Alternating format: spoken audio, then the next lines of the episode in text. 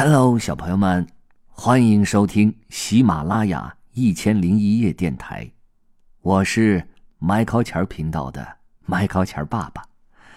今天我要送给你们的这个故事，名字叫做《勇敢者的游戏》，现在开始。一天，爸爸和妈妈要结伴去看歌剧。妈妈说道。记住，孩子们，我和爸爸看完歌剧后会带几位客人来，你们可要注意保持家里的整洁。没错，爸爸一边把围巾往外套里塞，一边补充道。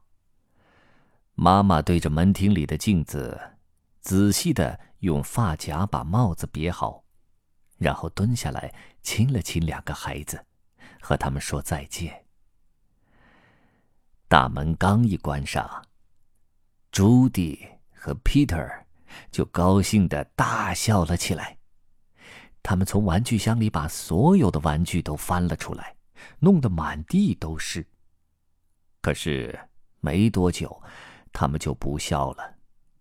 最后，Peter 无精打采的坐到了椅子上。你知道吗？他说道：“我觉得好没劲啊。”是啊，我也是。朱迪叹了口气说：“我说，我们干嘛不到外面去玩玩呢？”Peter 同意了。于是他们出了家门，穿过街道，走进了公园。才十一月，天气却已经很冷了。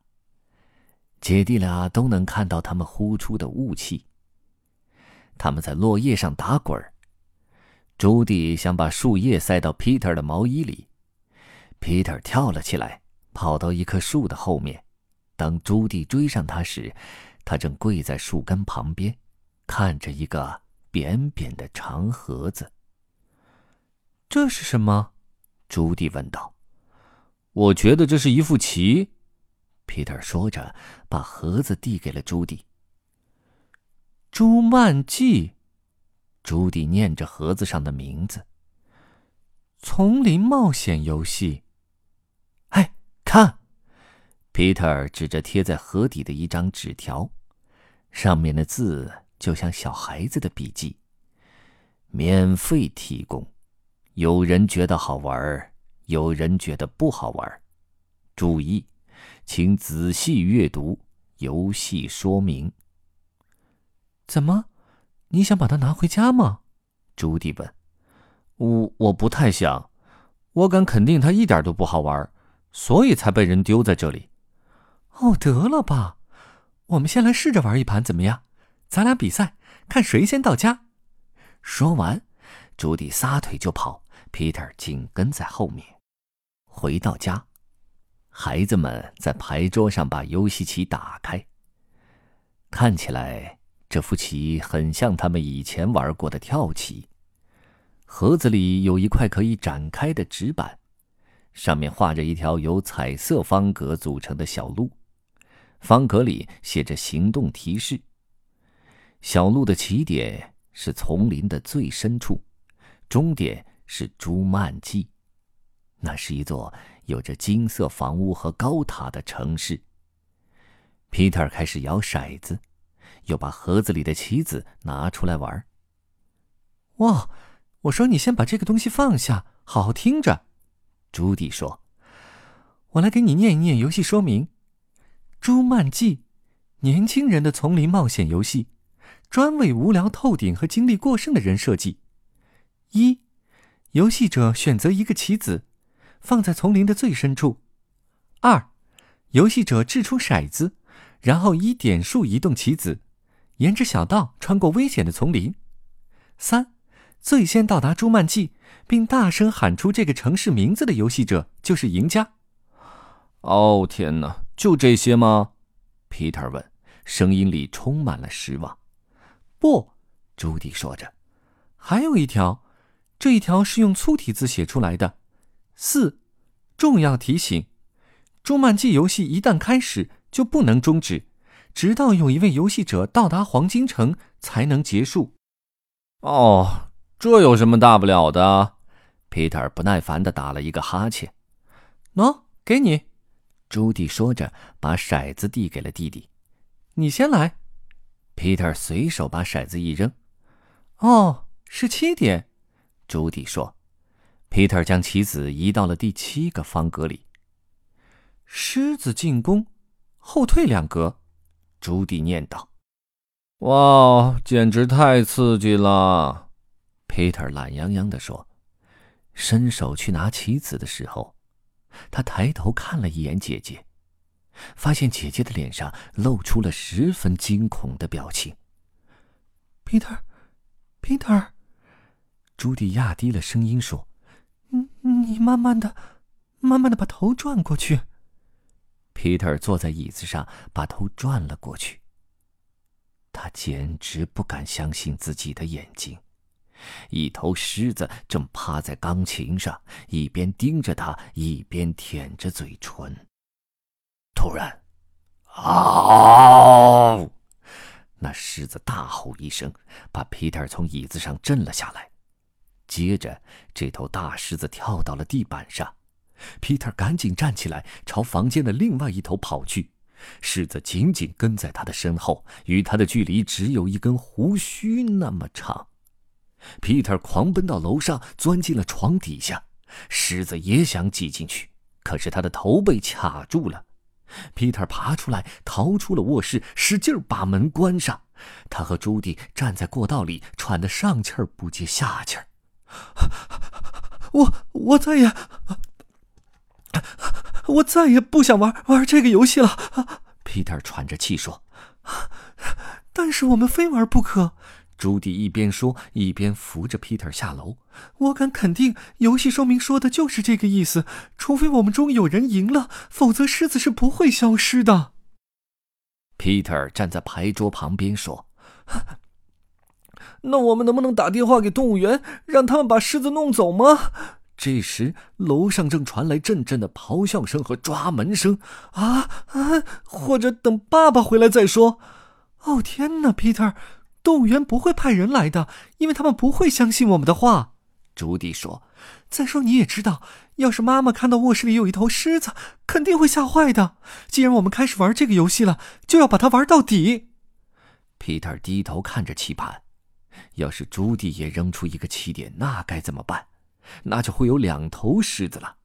一想到这儿，Peter 都快哭出来了。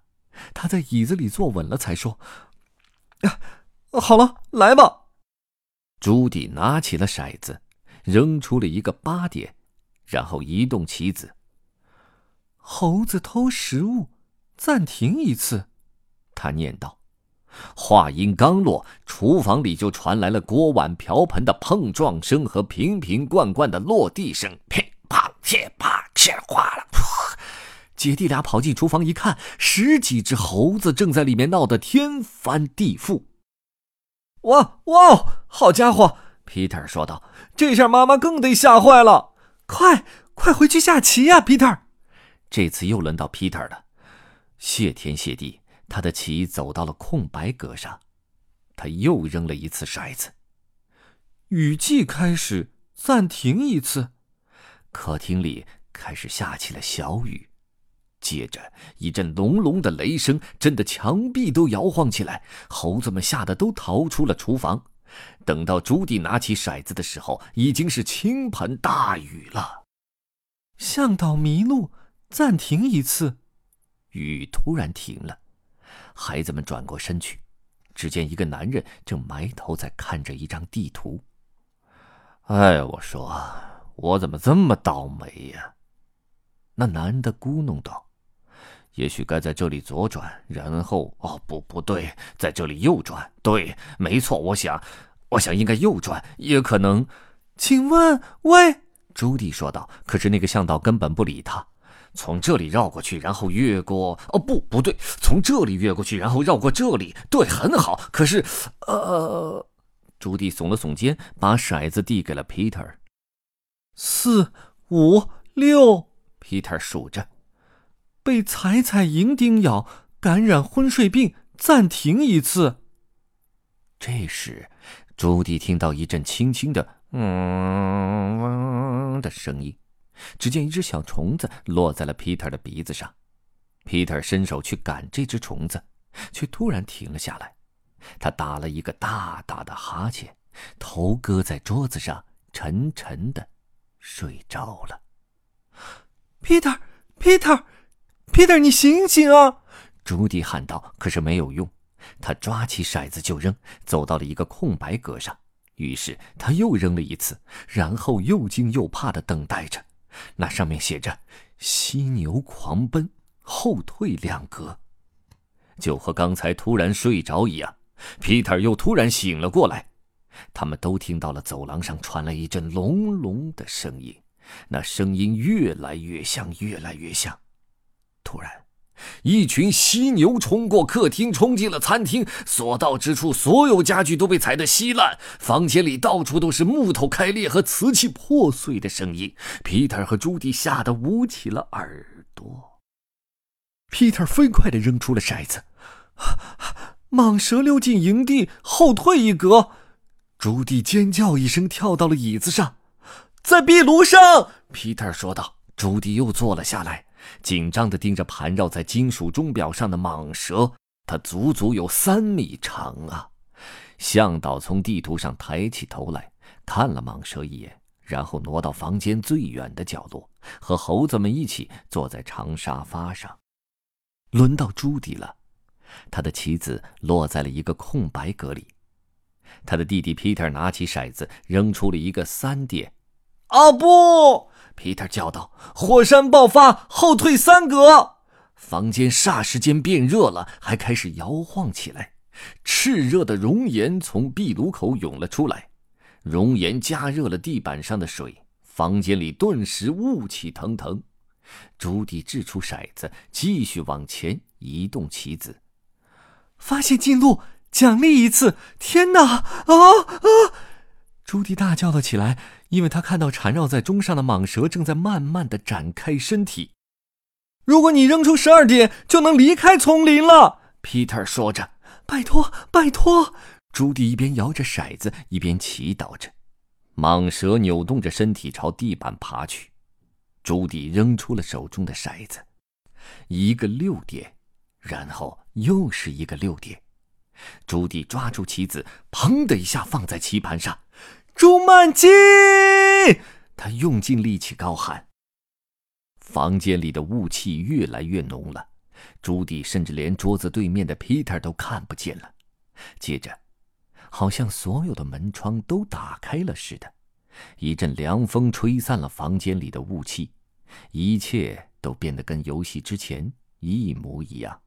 没有猴子，没有向导，没有水，没有破损的家具，没有蟒蛇，没有在楼上咆哮的狮子，也没有犀牛。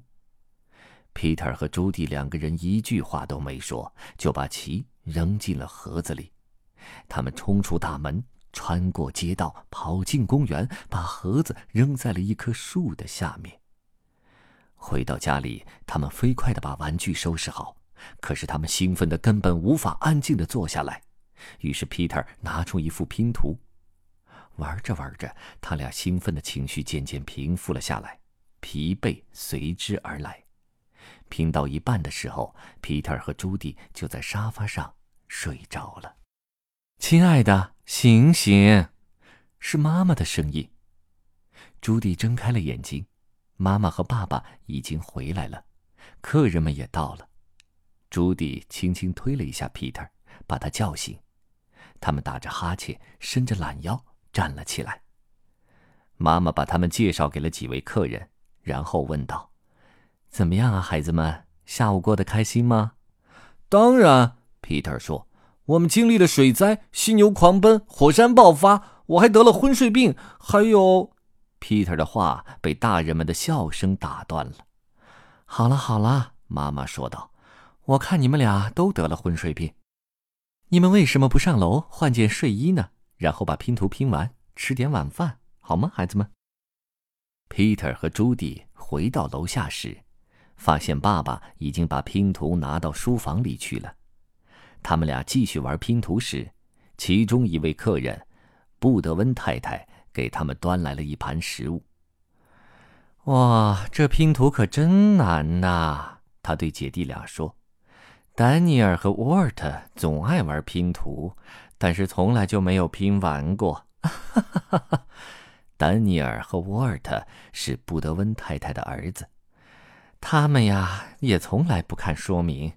不过，布德温太太说着，转身向客人们走去。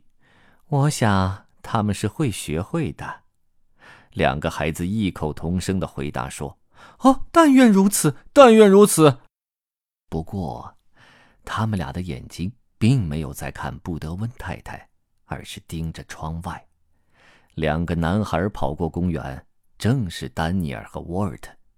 丹尼尔的胳膊下面夹着一个扁扁的长盒子。